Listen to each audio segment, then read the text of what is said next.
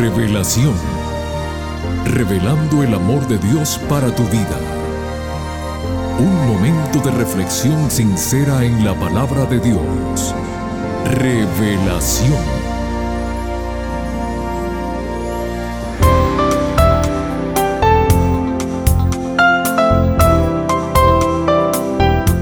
Muy bienvenidos queridos amigos del programa Revelación.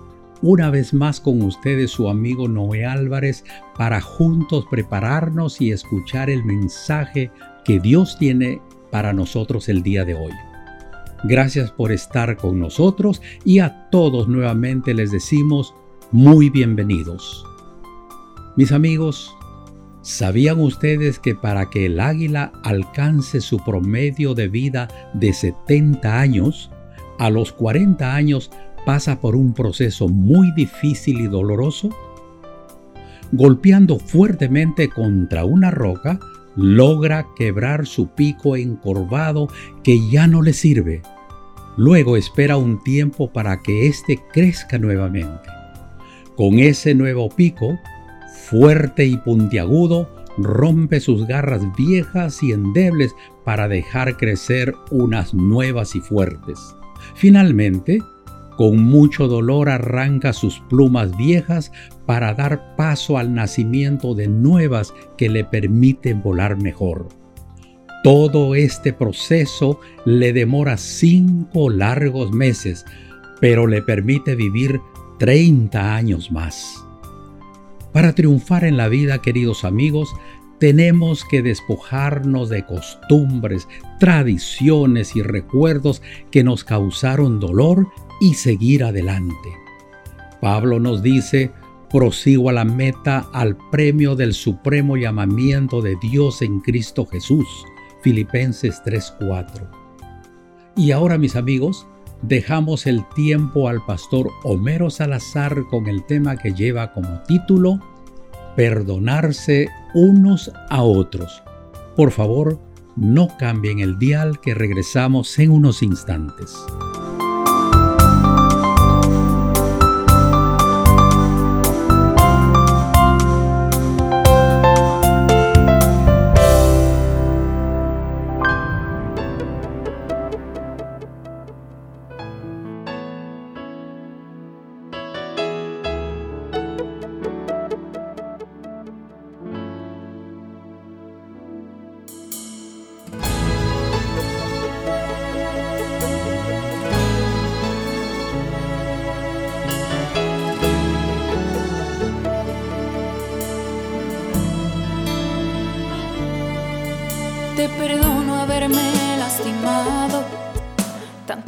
En mi infancia, papá.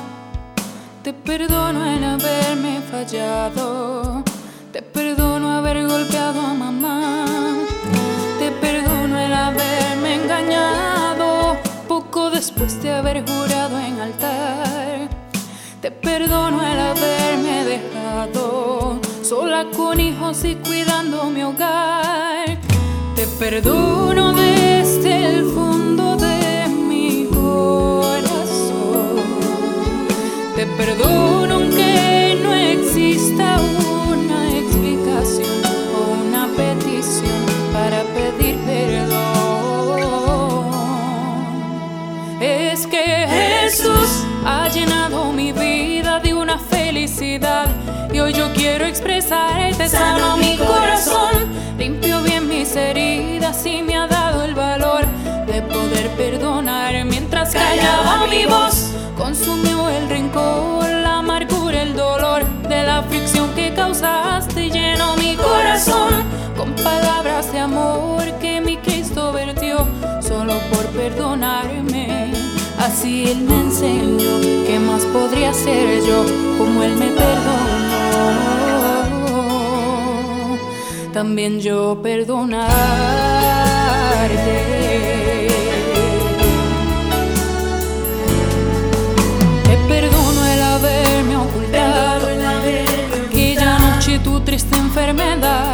Triste enfermedad. Te perdono el haberme causado noches en vela en aquel hospital.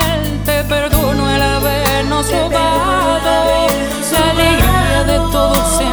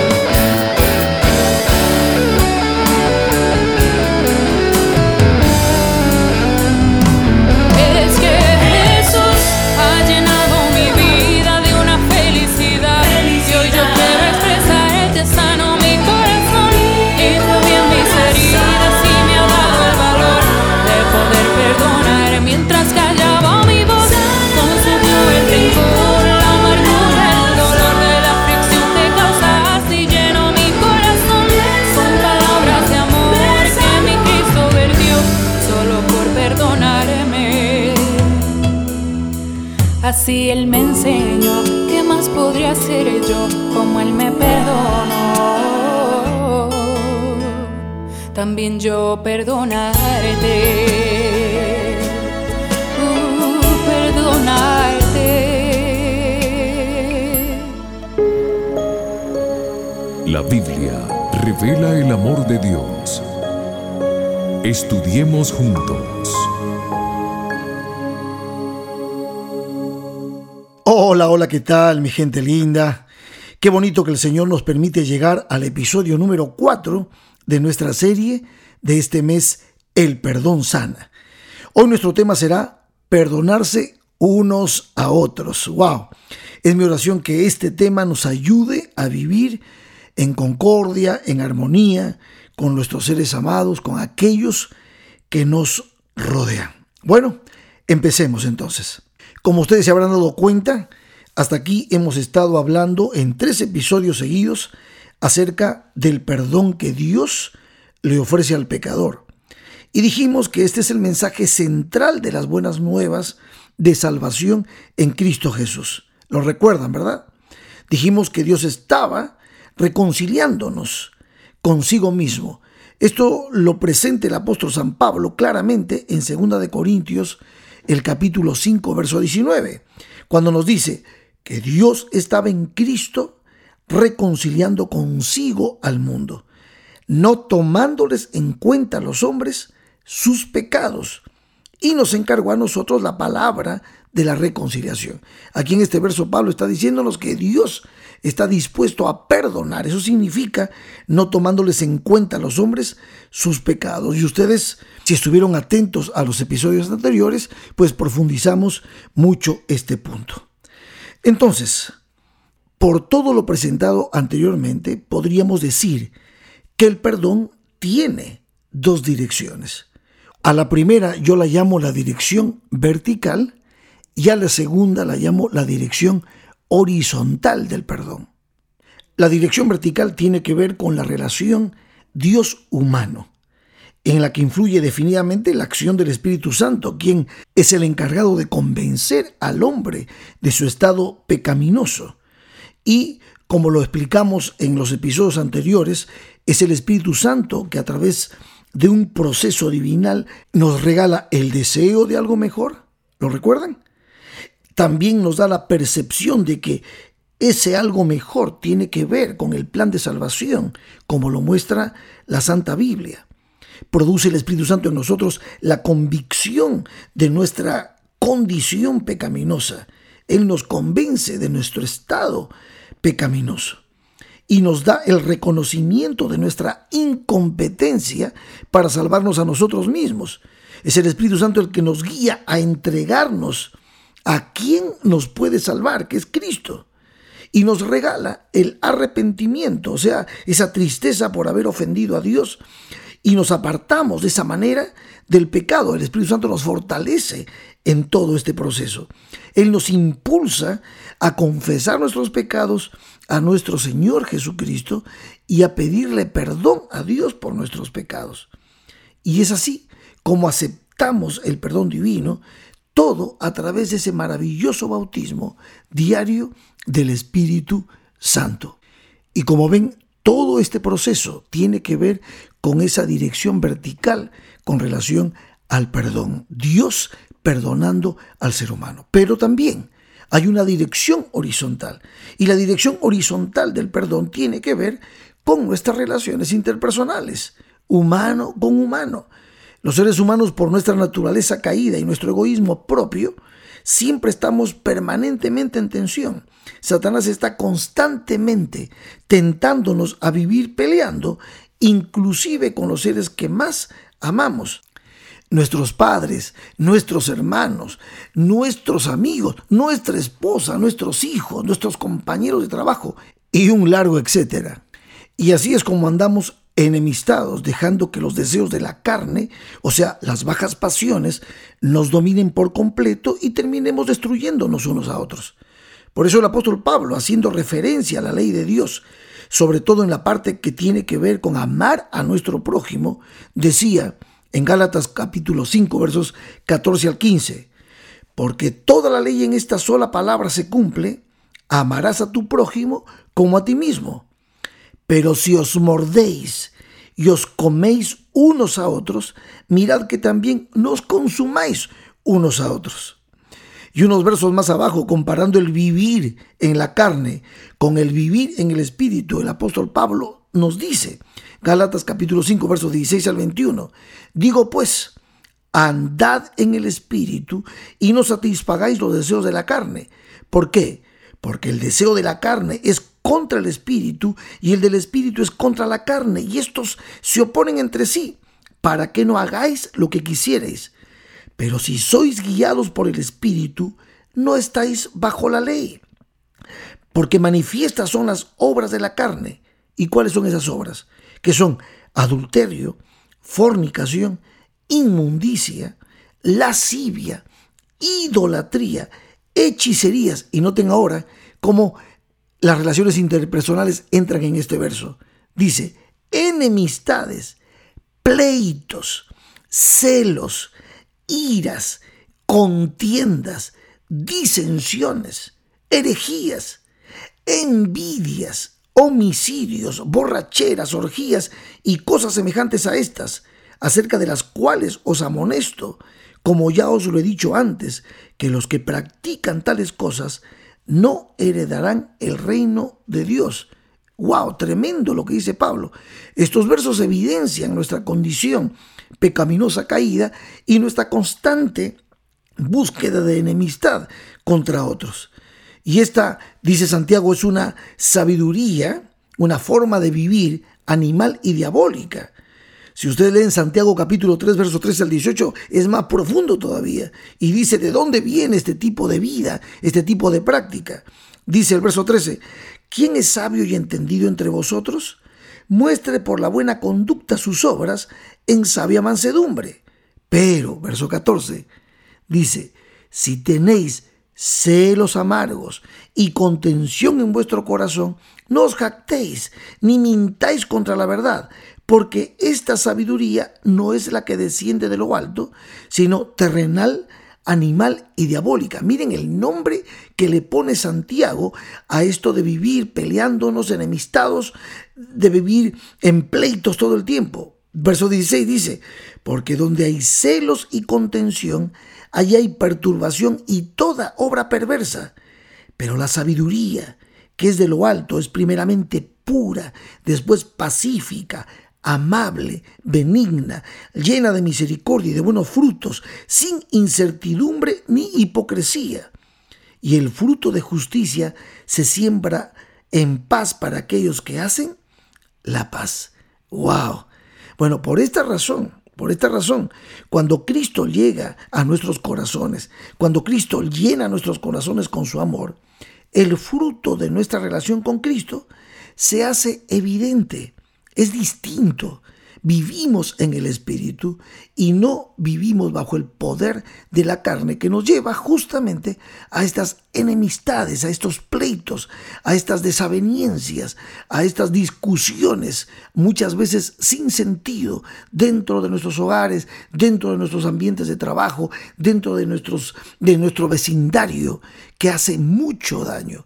Por eso es importante escuchar lo que nos aconseja el Señor a través de la palabra de Dios. Por eso volviendo a Gálatas capítulo 5, Pablo termina diciendo en el verso 22 al 25, mas el fruto del Espíritu es amor, gozo, paz, paciencia, benignidad, bondad, fe, mansedumbre, templanza. Contra tales cosas no hay ley. Pero los que son de Cristo han crucificado la carne con sus pasiones y deseos. Si tú estás en Cristo, tu vida cambió, tu vida ha dado una conversión de 180 grados. Dice Pablo, si vivimos por el Espíritu, andemos también por el Espíritu. No nos hagamos vanagloriosos, irritándonos unos a otros, envidiándonos unos a otros. ¡Wow!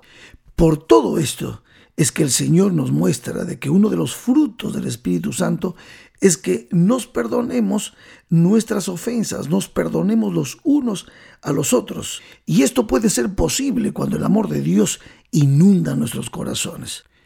Y es por eso que el Señor Jesucristo, desde que nos enseñó el Padre nuestro, Él repitió muchas veces esta idea de que nosotros debemos ser perdonadores. Fíjense lo que dice Mateo 6, 12 al 14, hablando justamente del Padre nuestro, en la parte que dice, y perdónanos nuestras deudas, como también nosotros perdonamos a nuestros deudores. Y en el verso 14 dice, porque si perdonáis a los hombres sus ofensas, os perdonará también a vosotros vuestro Padre Celestial. Mas si no perdonáis a los hombres sus ofensas, tampoco vuestro Padre os perdonará vuestras ofensas. Wow, Jesucristo fue muy profundo. Y en Marcos 11, 25 al 26, él decía así, cuando estéis orando, perdonad si tenéis algo contra alguno para que también vuestro Padre que está en los cielos os perdone a vosotros vuestras ofensas.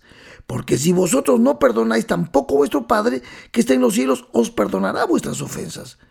Estos versos demuestran que Jesús realmente estaba enseñándonos a nosotros a tener una actitud de perdón permanente. Por eso, en su momento, el apóstol San Pedro se le acerca a Jesús y le dice, Estoy en Mateo 18, verso 21 y 22 dice, entonces se le acercó Pedro y le dijo, Señor, ¿cuántas veces perdonaré entonces a mi hermano que peque contra mí? ¿Hasta siete? Y Jesús le dice, no te digo hasta siete, sino aún hasta setenta veces siete. Jesús no está diciendo aquí que tú tienes que, bueno, perdonar 490 veces nada más. No, esto es un decir, es un dicho que se está mostrando de que la actitud que debemos tener es una actitud perdonadora permanentemente. Entonces, después de todos estos consejos maravillosos y sabios del Señor, bueno, ustedes saben que los apóstoles también afianzan, hay muchos textos en el Nuevo Testamento escrito por Pablo y por otros apóstoles al igual que Jesucristo nos hablan de tener esa actitud perdonadora. Pero bueno, ¿qué definición podemos darle al perdón horizontal? Tengo aquí una definición que quiero compartir con ustedes. El perdón horizontal es el proceso de curar la herida producida por una ofensa grave, que significa un cambio de corazón hacia el agresor, a través del cual abandonamos las conductas de enojo y represalia y vamos recuperando paulatinamente el amor y la confianza hacia el otro. Todo lo cual constituye una operación pues misteriosa que obra el Espíritu Santo de Dios en la vida humana, siguiendo algunas pautas que podemos reconocer y aplicar para conseguir superar una ofensa concreta y aún desarrollar un estilo de vida saludable como parte constitutiva de nuestro ser. Y aquí quiero aclarar algo importante. El perdón viene a ser un proceso interno dentro del ser humano. Pero la reconciliación se lo ve siempre como un proceso externo. El perdón como proceso interno beneficia definidamente al que perdona. Y es posible que al otro no le importe mi perdón, ni siquiera quiera recibirlo o incluso hasta se puede reír de él. Sin embargo, el perdón es igualmente válido, aunque falte reciprocidad. Es que el perdón tiene que ver con la esfera personal. Inclusive puede haber perdón sin reconciliación, porque muchas veces el ofensor no tiene ningún tipo de deseo de iniciar una reconciliación. Entonces, en este caso, el perdón tiene como objetivo más bien recuperar la paz interior, en tanto que la reconciliación busca alcanzar la armonía y superar las diferencias con quien estoy disgustado. El ideal maravilloso sería no solamente tener la paz interior de haber perdonado, sino también haber restaurado la relación con la persona que nos ofendió. Pero si eso no se da, de todas maneras, el perdón sí existe y es beneficioso para la persona que ha sabido perdonar. Entonces, ¿qué implica el perdón horizontal? Pues, número uno, es una decisión no se trata de una emoción ni de un sentimiento, sino algo sujeto a la voluntad. Si no existe la decisión de perdonar, pues el perdón nunca llegará. La decisión es el primer paso que pone en marcha el proceso del perdón. En segundo lugar, es una actitud. En otras palabras, es una disposición o predisposición para responder o conducirse de una manera predeterminada. Desde el punto de vista cristiano, siempre los cristianos debemos perdonar. Eso es lo que nos dijo Jesucristo. En tercer lugar, el perdón es un proceso. ¿Por qué? Porque depende de la intensidad del agravio, de cuándo sucedió y la disposición de la persona a cambiar. Saben amigos, es más difícil perdonar situaciones vividas en infancia como un abuso o una violación. Todo tiene un proceso. Hay un detalle importante que alguna investigación mostró y es que cuando una persona es cristiana, le resulta más fácil perdonar que quienes no lo son. En cuarto lugar, el perdón es un estilo de vida, debe ser un estilo de vida. No debe ser algo de aplicación puntual nada más para usarlo de enojo en enojo. Debería ser una constante en nuestro corazón, porque el ser humano caído permanentemente estará buscando pleitos y hay que perdonarlo una y otra vez, porque el perdón nos enseña que podemos estar resueltamente en desacuerdo con alguien sin retirarle nuestro cariño. Y en quinto y último lugar, el perdón es salud.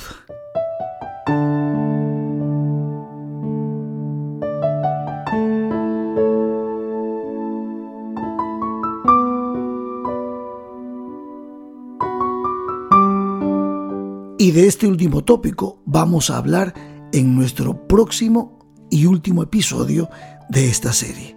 Espero que hasta aquí haya sido de bendición nuestra reflexión. Estaremos encontrándonos en el próximo episodio. Que Dios te bendiga.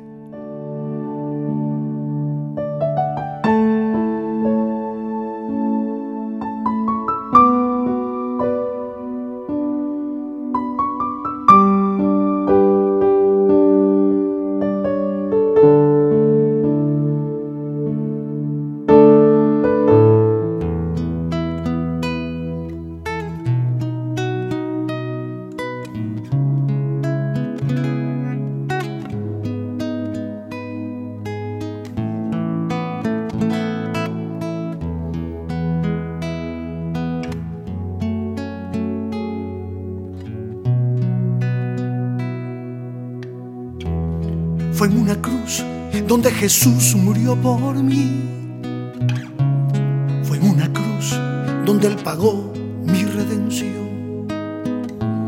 Fue en esa cruz precio de sangre derramada. Y por Jesús tengo mi deuda cancelada. Pero la tumba no lo pudo retener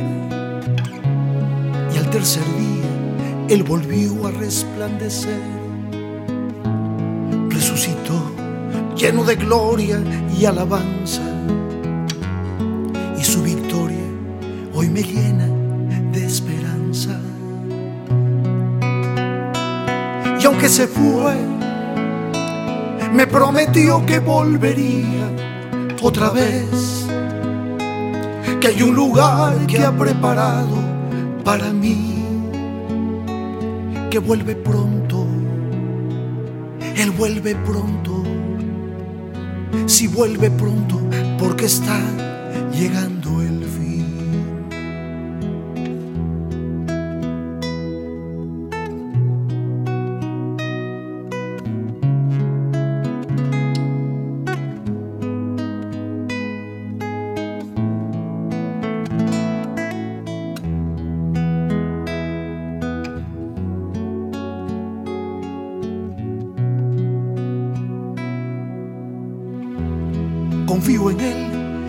Que su promesa es fiel. Y esperaré pacientemente a mi Rey. Predicaré y cantaré de mi esperanza. Tal vez a alguien le conmueva mi alabanza. Y aunque se fue, me prometió que volvería otra vez, que hay un lugar que ha preparado para mí, que vuelve pronto, Él vuelve pronto, si vuelve pronto, porque está llegando el fin.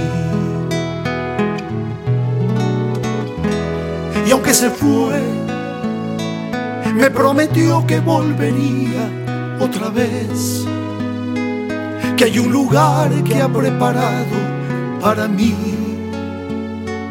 que vuelve pronto, él vuelve pronto. Para la próxima semana, queridos amigos, el pastor Homero Salazar concluirá la serie El perdón sana. Su tema será El perdón y la salud.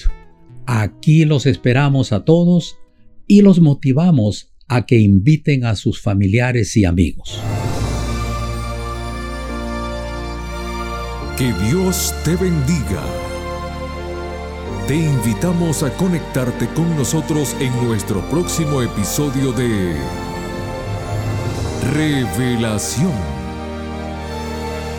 Este programa llega como cortesía de tus amigos los adventistas del séptimo día